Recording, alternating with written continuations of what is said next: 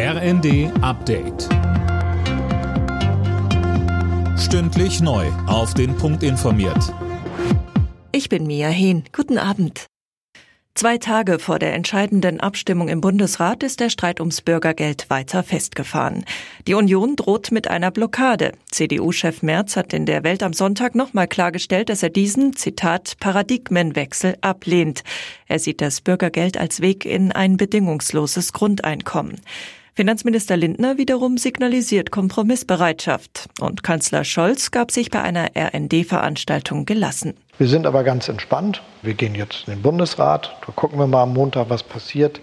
Wenn alle Ankündigungen so kommen, wie einige das gesagt haben, wird es vielleicht im ersten Anlauf nicht klappen. Aber nun gibt es eben wieder mal irgendwie vielleicht einen Vermittlungsausschuss.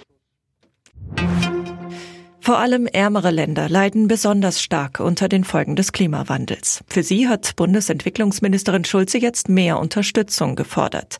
Philipp Nützig hat die Einzelheiten. Es müssen sich mehr Staaten am geplanten Schutzschirm beteiligen, sagte Schulze der Süddeutschen Zeitung. Konkret spricht sie Industriestaaten und große Treibhausgasverursacher wie China an. Deutschland selbst hat bereits 170 Millionen Euro zugesagt. Heute reist Schulze selbst zur Weltklimakonferenz nach Ägypten. Dort will sie den Schutzschirm an den Start bringen. Kanzler Scholz will mehr Druck auf das Regime im Iran machen und fordert einmal mehr ein sofortiges Ende der Gewalt. Die Führung in Teheran versucht, die Massenproteste im Land brutal niederzuschlagen. Am Montag will die EU deshalb weitere Sanktionen auf den Weg bringen. Die Weltbevölkerung knackt in diesen Tagen wohl die 8 Milliarden Marke. Die UNO schätzt, dass so viele Menschen mittlerweile auf der Erde leben. Das sind dreimal so viele wie noch 1950.